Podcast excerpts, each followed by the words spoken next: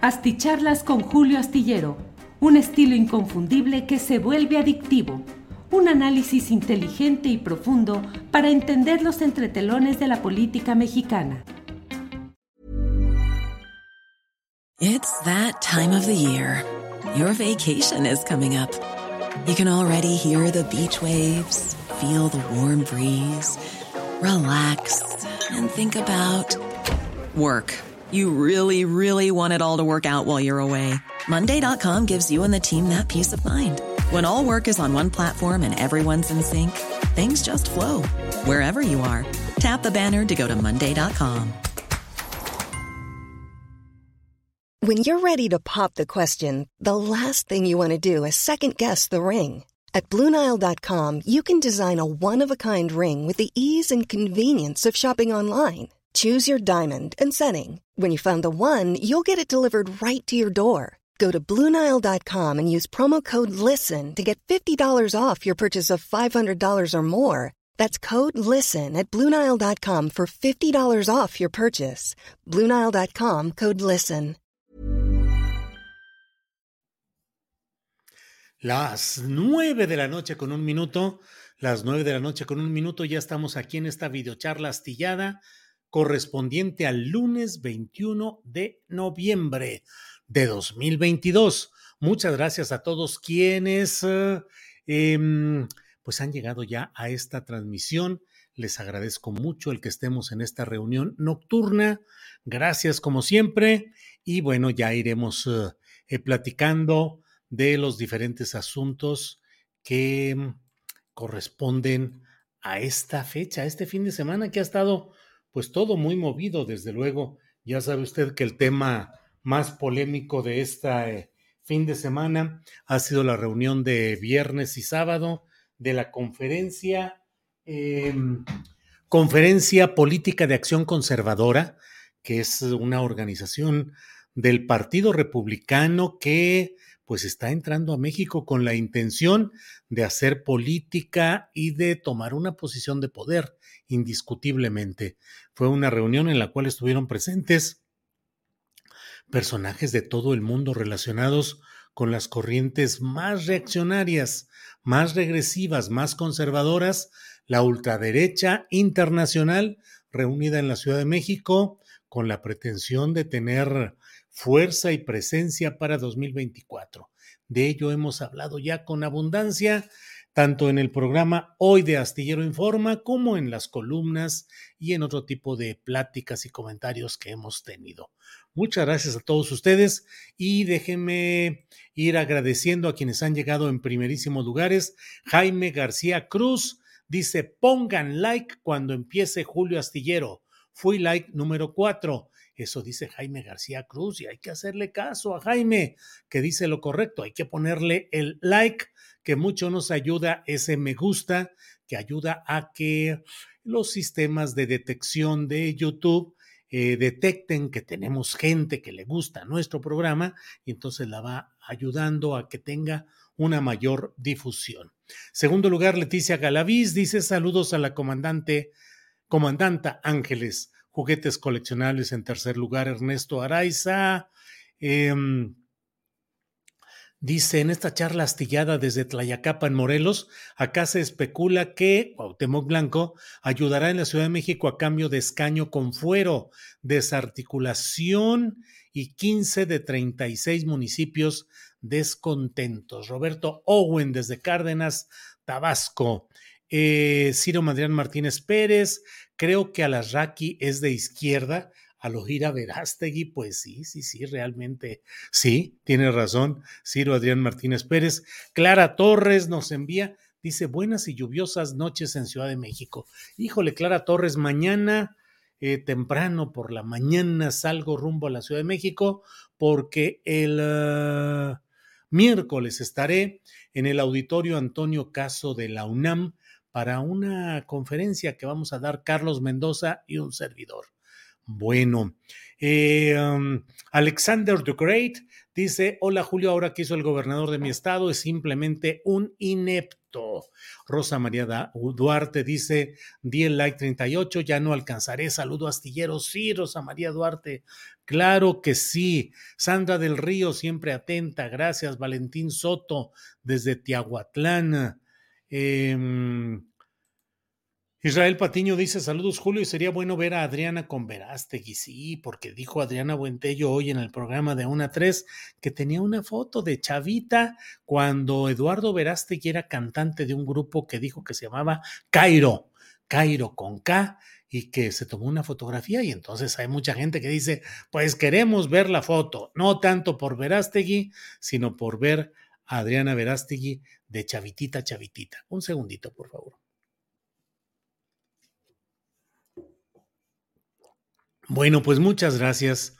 Muchas gracias um, a todos. Miren, Jacobo Medina dice, no se olvide de invitar a Roberto Gómez Junco y o Juan Villoro. Nos debe una videocharla mundialista. Saludos a Don Chava y a la tripulación astillada. Muchas gracias, Jacobo Medina. Muchas gracias. Bueno, pues hay muchos temas um, interesantes en este día eh, que vamos a ir eh, viendo y hablando de ellos a lo largo de esta videocharla y desde luego pues eh, parte de lo más relevante de hoy ha sido por una parte, fíjese lo que son las cosas, el secretario de gobernación, que lo he dicho una y varias veces, dentro del talante que debe tener un secretario de gobernación, es el de mantener la comunicación con los gobernadores, con las fuerzas legislativas, con las bancadas parlamentarias, con los partidos y sus dirigentes y con las organizaciones sociales y civiles en general. Es decir, el trabajo del secretario de gobernación es el de dar, ayudar a la gobernabilidad del país.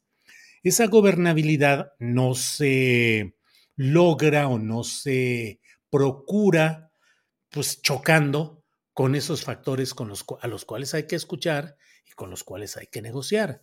Hay otros segmentos de la política que son justamente los que tienen la función de la confrontación, de la discusión, como son los partidos, en este caso Morena, o incluso algunas secretarías de Estado que en defensa de los uh, asuntos que le corresponden, puede confrontar a quien presente o articule cosas que vayan en contra de esas políticas.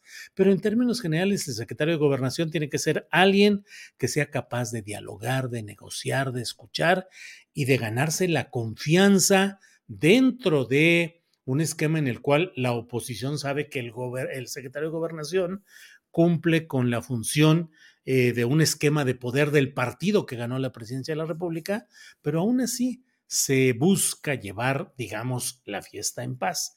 Y el secretario de Gobernación, Adán, Augusto López Hernández, con una frecuencia muy preocupante, se embarca en pleitos y en señalamientos que no ayudan a que realmente funcione como un verdadero secretario de Gobernación.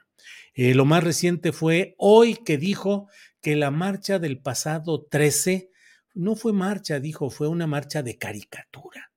Una marcha de caricatura. Eh, eh, es válido tener una postura distinta de la que se expresó ese domingo 13. Puede haber, y hay en mi caso, por ejemplo, una diferencia insalvable respecto a esas eh, convocantes o a esas personas, pero aún así, pues no se puede calificar de caricatura a lo que ahí se expresó el propio presidente de la República pues ha reconocido la importancia de que se articulen, de que se expresen fuera máscaras, ha mantenido también una retórica muy de confrontación, pero finalmente acepta que tiene su importancia esa marcha.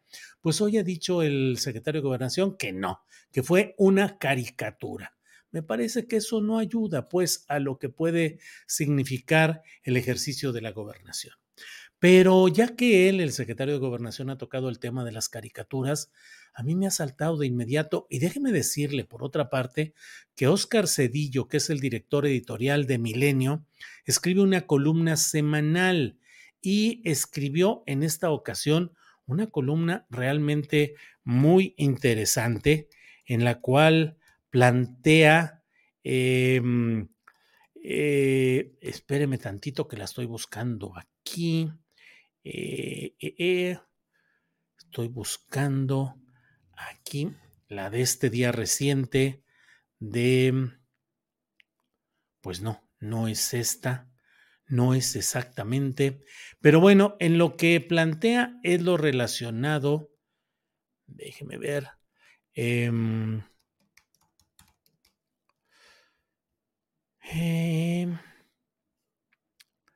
déjeme ver. Eh, de lo que se habla, pues, es de cómo, mm, cómo se está viviendo un momento en el cual pareciera que la verdadera gobernación del país pareciera a veces, dice Oscar eh, Cedillo en esta columna que le estoy eh, platicando, pudiera parecer que hay la intención, no, no, no, le estoy Em, estoy eh, cambiando, cambiando la circunstancia. Eh, Cuauhtémoc Blanco, delantero en la Ciudad de México, es la columna en la que estoy hablando, y la otra es la de Roberto Samarripa, un buen reportero, un buen periodista, que es eh, director editorial, uno de los directores editoriales desde hace ya bastante tiempo de mm, eh, Reforma y en esa circunstancia él ha escrito una columna realmente muy especial en la cual habla de que pareciera que mm, eh, Adán Augusto fuera una especie de interino, que en realidad el propio presidente de la República pareciera que está cediendo porciones de poder al personaje em, eh, Adán Augusto López Hernández, que es quien está teniendo el mayor, eh, la mayor eh, actividad, confrontación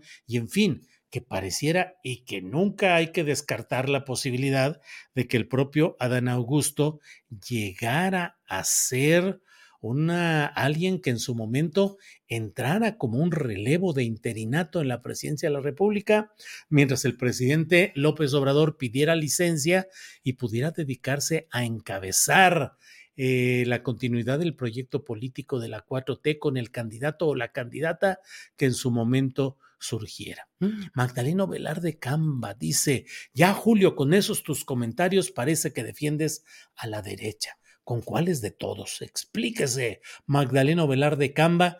Y la verdad, aquí no digo, eh, es también reversible el asunto. Pareciera que defendiendo lo indefendible, pues también se defiende a la derecha o se le hace el juego a la derecha. Hay que analizar las cosas con la mayor claridad que nos sea posible.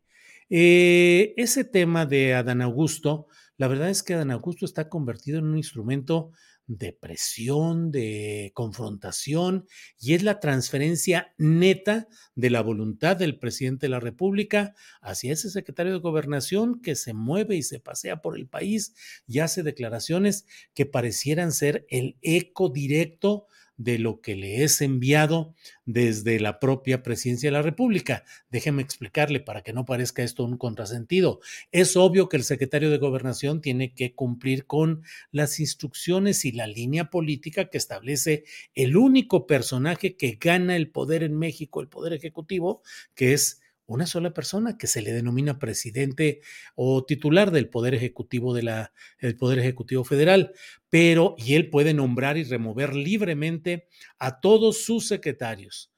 Pero en este caso pareciera que hay un juego en el cual eh, hay voces, expresiones, actitudes y posturas que el presidente de la República no quiere plantear personalmente y entonces las asume directamente el propio em, secretario de Gobernación, Adán Augusto López Hernández. No hay que dejar de ver esa posibilidad. Yo la he planteado más de una vez.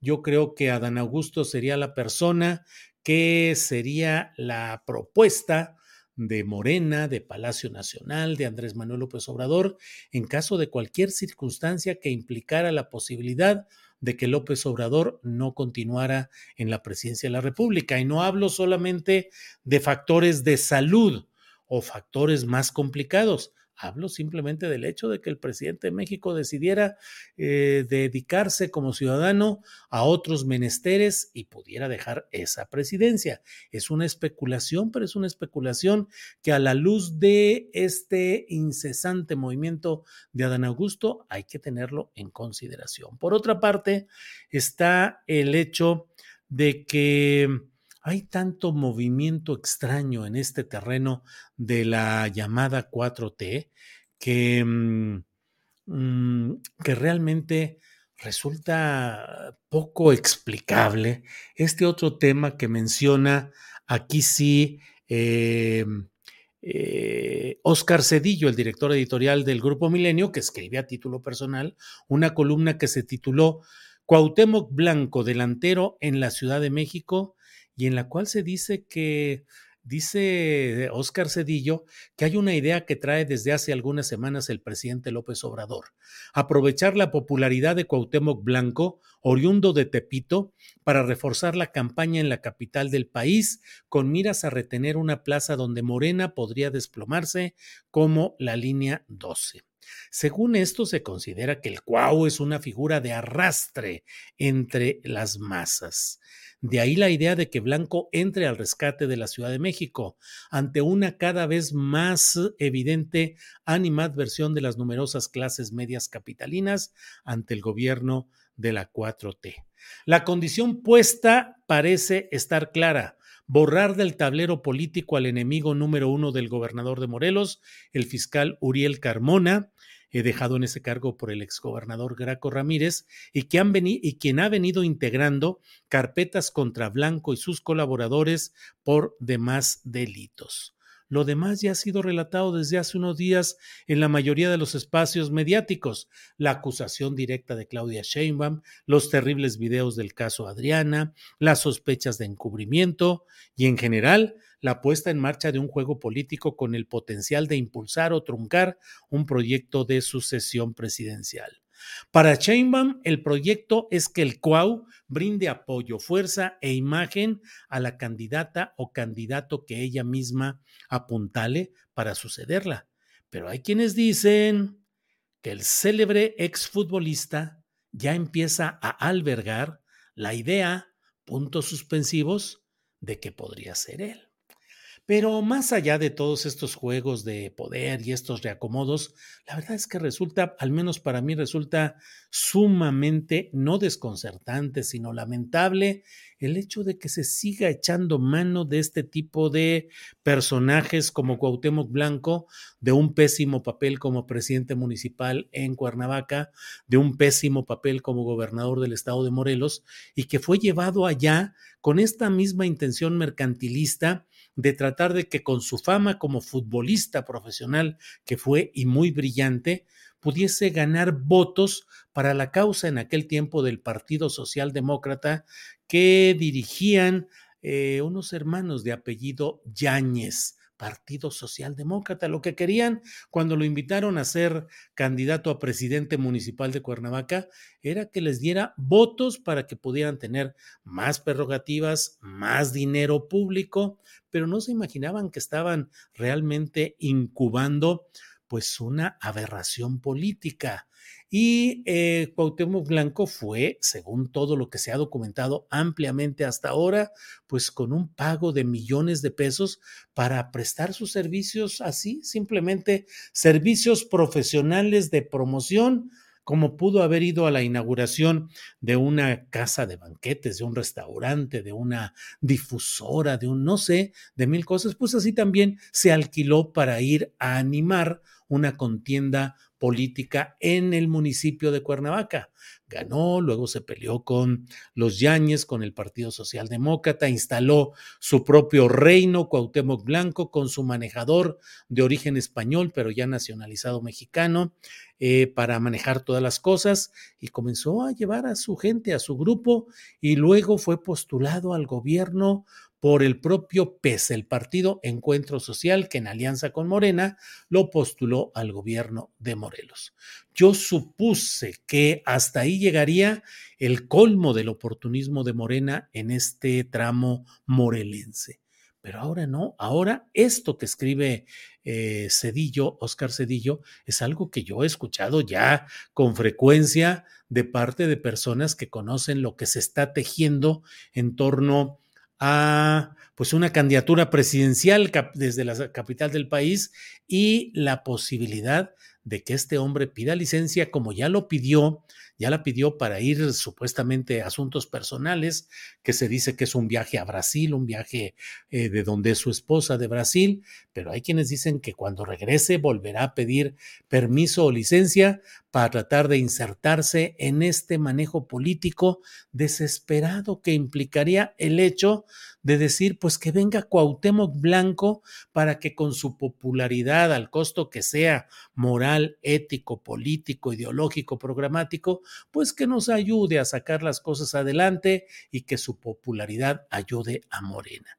Eso sí me parece también una caricatura, una caricatura de política, una caricatura en la cual no puede haber, creo yo, ninguna concesión. Cuando se dice que hay que avanzar en el espacio de ganar elecciones al costo que sea, se cometen este tipo de aberraciones porque pues se busca, pues es muy fácil, sí, como no, a Cuauhtémoc Blanco que lo traigan y es el ídolo de Tepito, el ídolo americanista y hacer campaña así, a ese costo, a ese sacrificio de ideales.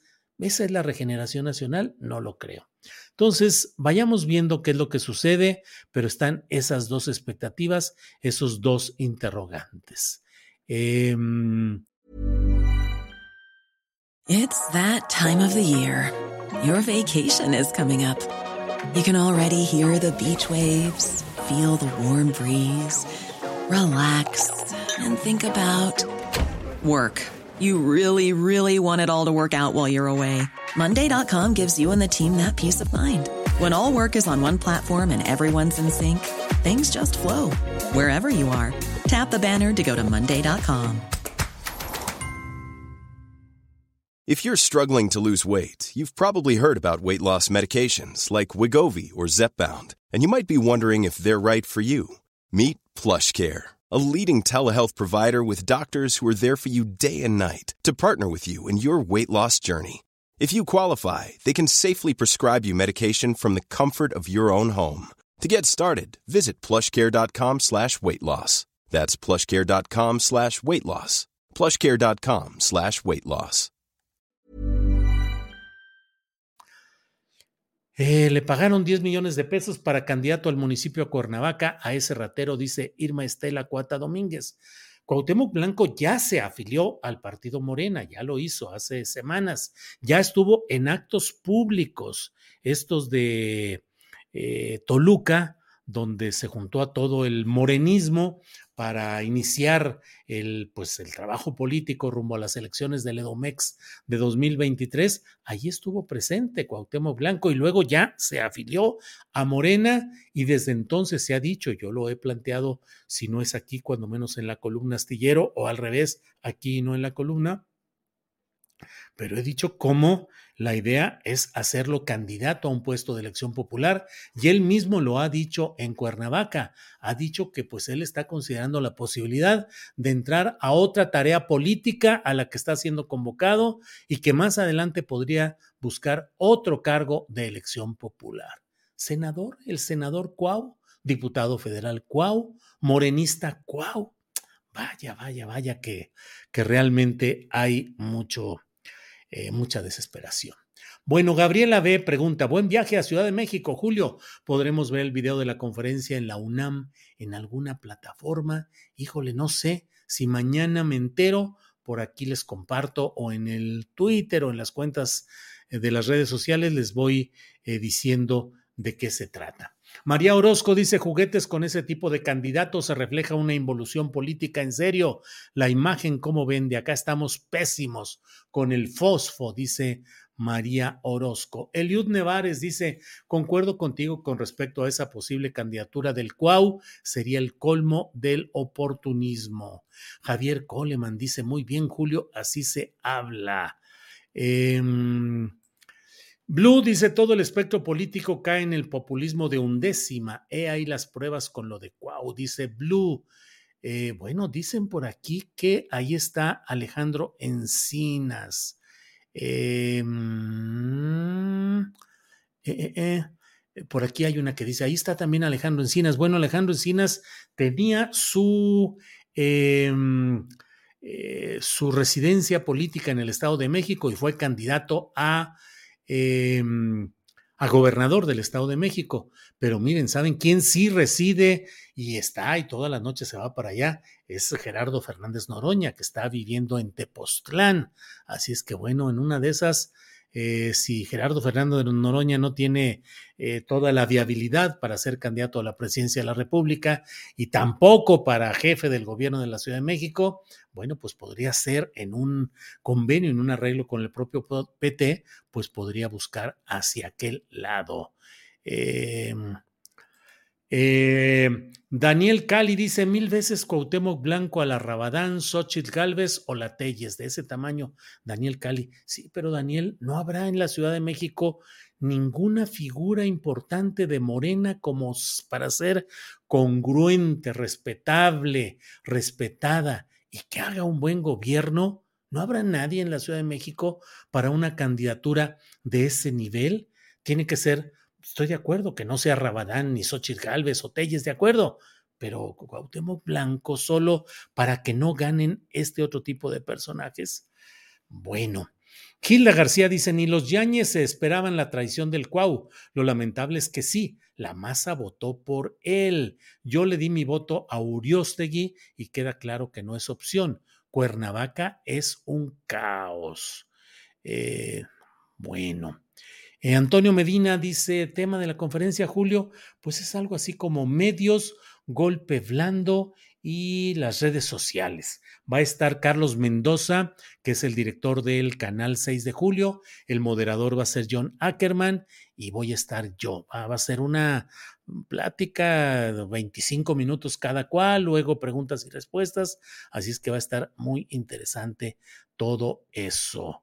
Eh, Edgar Sánchez dice, Cuauhtémoc representa bien el cambio de la 4T. ¿Cuál? Eso pregunta. Bueno, pues, ¿qué le digo, Edgar Sánchez?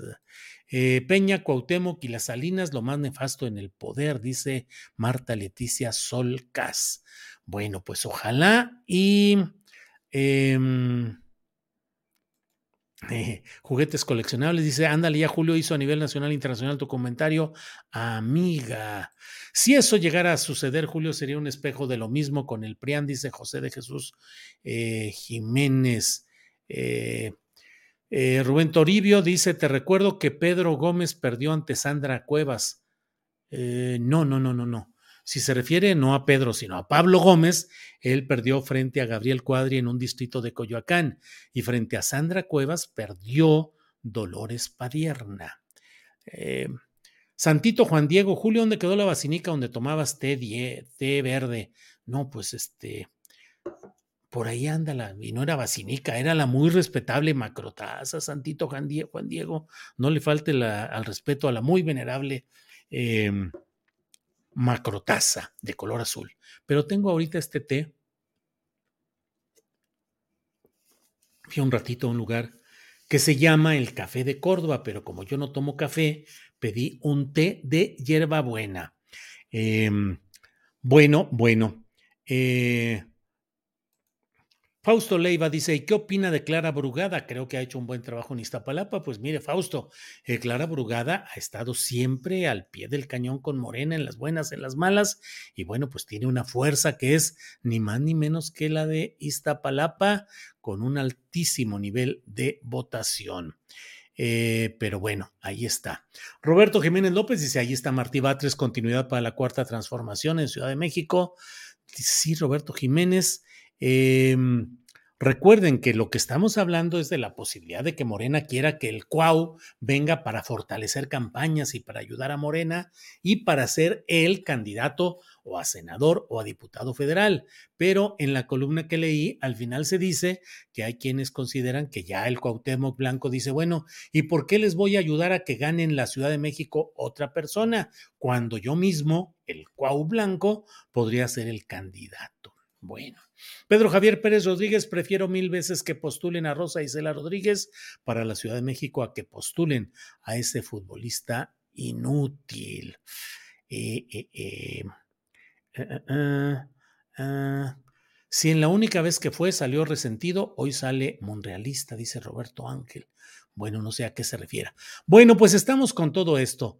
Muchas gracias. ¿Y qué dice de Miguel Torruco para la alcaldía Cuauhtémoc? Dice Argelia Novelo. Híjole, supongo que Miguel Torruco, hijo, no el padre que es secretario de turismo, sino Miguel Torruco que es uh, diputado federal. Pues ahí las cosas van a estar de a peso porque evidentemente si Ricardo Monreal se sale de Morena y si la alianza ya se integra formalmente a esta alianza monrealista Sandra Cuevas, pues ahí van a tener todo para tratar de mantener el control político. No deja de ser, ya lo he explicado y lo he dicho en varias ocasiones, no deja de ser eh, muy claro el hecho de que la reacción fuerte de Monreal en esta segunda acometida o distanciamiento de Morena fue porque quisieron quitarle el control de la delegación o ahora alcaldía Cuauhtémoc, que él llegó desplazó al grupo de Dolores Padierna y de René Bejarano. Eh, a la siguiente, cuando él salió, dejó eh, como eh, suplente en el tramo que Ricardo Monreal dejó la jefatura delegacional, dejó a Roberto González. A Rodolfo González Valderrama, lo dejó ahí y luego entró ya por elección Ay, el hijo de Arturo Núñez, que siempre se me olvida, pero bueno, de apellido también Núñez, Néstor Núñez, Néstor Núñez. Y cuando iba por la siguiente candidatura para mantener el control monrealista allí en esa alcaldía, pues desde la jefatura política de la Ciudad de México dijeron, pues no, ahora va Dolores Padierna. Y de ahí se dio el brinco en el cual el monrealismo dijo, pues no, no nos quitan esta alcaldía y parece que no se las quitaron. Eh, Lafayette Rico Rico dice, a pesar de muy mal trabajo en la Fiscalía de la Ciudad de México, creo que hasta Ernestina Godoy, Dolores Paciente, supongo que Padierna, que es mucho decir, o el mismo Batres, es mejor que Cuauhtémoc Blanco. Lafayette Rico Rico. Eh, Julio, ¿quién sería para ti un candidato digno a la presidencia? Dilo como ciudadano, no como periodista. Marta Leticia Solcas. No, Marta Leticia, pues aquí estoy como periodista, no como ciudadano. Como ciudadano, un día de estos que nos juntemos o nos veamos y platiquemos informalmente, pues ya podemos hablar como ciudadanos. Pero aquí pues estoy como periodiquero. ¿Qué le vamos a hacer? Eh, Julio, saludos desde San Pedro Garza García, Nuevo León. Estamos con el frío helada, sí. Yo voy a llevar mañana suéter y toda la cosa para allá, para la Ciudad de México, porque me dicen también que está fuerte el frijolito allá en la Ciudad de México. Así es que estaré por ahí. Eh, no perdieron ni Pablo ni Dolores Padierna. Ahí hubo mano negra, dice Magda Tauen. Eh, pues no es Pablo, es, eh, digo, perdón, sí es Pablo pues bueno, pues ahora sí que, eh, ¿qué le digo? ¿Qué le digo?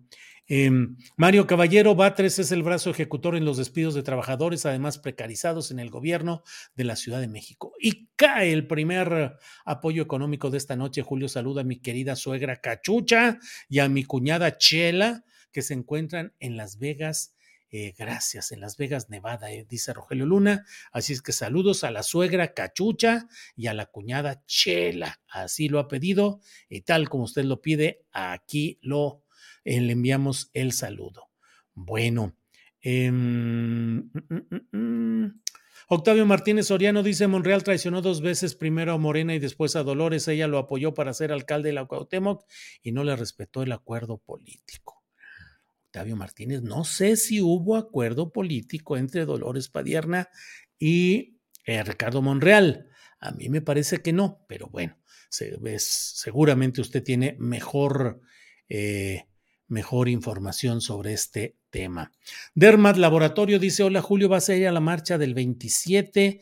Sí, seguramente iré como periodista, iremos algún equipito de nuestra parte de Astillero Informa para tener información. Vamos a ver exactamente cómo lo organizamos, pero sí es probable que estemos por allá en la marcha del 27 del domingo en la Ciudad de México. Así es que ya iremos viendo qué sucede con todo esto. Eh, déjeme ver porque me dan una noticia que no quiero eh, compartir si no la si no la voy confirmando ahora mismo. Pues sí, ha muerto el cantautor cubano Pablo Milanés a los 77 años de edad. Eh, hace 12 minutos lo ha informado Cuba Debate. Dice el cantautor cubano Pablo Milanés falleció este lunes a los 77 años de edad en Madrid. El artista fue una de las voces más reconocidas en la canción, cantautor fundador del grupo de experimentación sonora, del ICAIC y del movimiento de la Nueva Trova, junto a Silvio Rodríguez y Noel Nicola. El pasado 13 de noviembre, Pablo Milanés fue hospitalizado en Madrid, donde vivía desde 2017 y recibía tratamiento médico para la enfermedad oncohematológica que padecía hace algunos años y que se vio agravada en meses recientes. Su última presentación en La Habana fue en un concierto en la ciudad deportiva en la que cientos de cubanos compartieron fragmentos de varias de las canciones que eligió para esa noche. Así es que Gelitos está llorando por pa está triste por Pablo Milanés. ¿Cuál te gustaba más, Gelitos? El breve espacio, el breve espacio. Pues sí, ha fallecido Pablo Milanés. Em, mm, oh, qué mala noticia, dice juguetes coleccionables. Eh, Alex Gutiérrez dice, Julio, ojalá te pueda saludar acá en la Ciudad de México. Sí, si es que vamos a la, a la marcha y podemos transmitir desde por ahí, pues sí les diremos dónde vamos a estar, en qué esquina o en qué lugar, para poder ahí saludar a la gente que se pueda eh, que vaya pasando, pues los saludaremos desde por ahí. Eh, Ragnar 2223, ¿fuiste como periodista a la marcha a favor del INE? No, porque no estaba en la Ciudad de México. Eh, no, no fui. Em, mm, pero hubiera ido en la Ciudad de México, desde luego que sí. Sí, pero Judas traicionó una vez, no dos, dice Octavio Martínez Soriano. Bueno, Daniel Cali dice, descansa en paz, don Pablo Milanés, de lo más cremoso que la trova cubana nos ha regalado. Em, Julio, ¿me podrías decir en qué facultad está el auditorio Antonio Caso, porfa, y sobre de qué vas a dar la conferencia? Bueno, la conferencia va a ser sobre medios, golpe blando y redes sociales. En general vamos a hablar Carlos Mendoza y yo de cómo em, se va, cómo van actuando los grupos de poder, los grupos de poder en, eh, a nivel mundial particularmente en Latinoamérica y particularmente en México, cómo van avanzando en eh, eh, ir creando lo que Pablo Iglesias le ha llamado en España la cloaca mediática. Y el auditorio Antonio Caso está cerca de la Facultad de Ingeniería, cerca de las islas. Por ahí está el el auditorio Antonio Caso de la UNAM y ojalá vayan por ahí. Me dará mucho gusto saludarlos, de verdad, me daría mucho gusto. Olmos 4T, Julio, eres bienvenido a la marcha. Muchas gracias, muy amable. Gracias por, por todo esto. Em, se fue nuestra estrella azul, dice Rosario Aguilera. Luis Colotla Pérez, Julio, te puedo acompañar a la marcha como fotógrafo designado. Luis Colotla, muchas gracias, pero pues es que ¿qué le digo? Pues si no hay nada que fotografiar, ahí vamos, echamos un rollo y se acabó y le, me voy corriendo a las 12 del día. Va a ser a las 10 de la mañana, Auditorio Antonio Caso de la UNAM, eh, Carlos Mendoza, un servidor, bajo la moderación de mm, John Ackerman. Vamos a hablar de redes sociales, del golpe blando y de periodismo, pero de una manera crítica, obviamente, obviamente. Eric, Rams, ¿crees que Tom? Bueno, pues muchos, muchas cosas aquí. Eh, Inevitable preguntar por qué no se atendía en Cuba don Pablo Milanés, dice Fermar. Pues no lo sé, dice que eh, a lo mejor lo, no sé, dice que ahí vivía en, Madrid o en España vivía eh, Pablo Milanés. Bueno. Vicente Hernández envía saludos desde Búfalo, Niágaras, Nueva York. Us, us, yo sé, muy bien, muy bien. Bueno, eh, Benjamín Segura dice, Pablo vivirá por siempre, que, que descanse en paz. Bueno, pues muchas gracias a todos. Nos vemos mañana de 1 a 3 de la tarde en Astillero Informa. Por esta noche les agradezco mucho la atención y seguimos en contacto. Buenas noches. Hasta mañana. En Sherwin Williams somos tu compa, tu pana, tu socio, pero sobre todo somos tu aliado, con más de 6.000 representantes para atenderte en tu idioma y beneficios para contratistas que encontrarás en aliadopro.com. En Sherwin Williams somos el aliado del PRO.